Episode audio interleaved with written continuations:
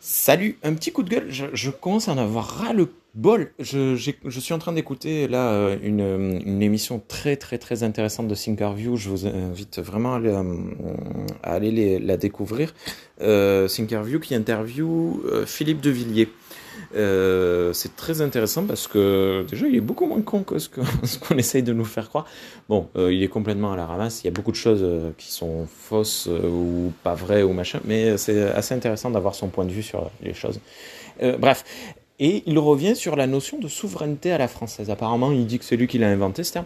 C'est un terme que je vois de plus en plus souvent être utilisé, euh, notamment par Manu, euh, aux infos euh, et tout ça. Donc vous allez voir que ce soir, il va nous le ressortir d'ailleurs.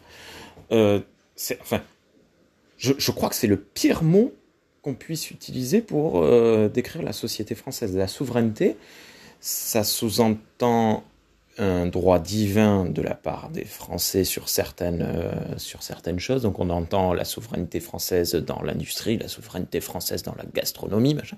Ça sous-entend un, droit divin, hein, je le rappelle, euh, pour tous les, les, gens, euh, une, une supériorité nette par rapport aux autres, et, et voilà, et que les autres sont des sous-merdes par rapport à nous sur certains aspects.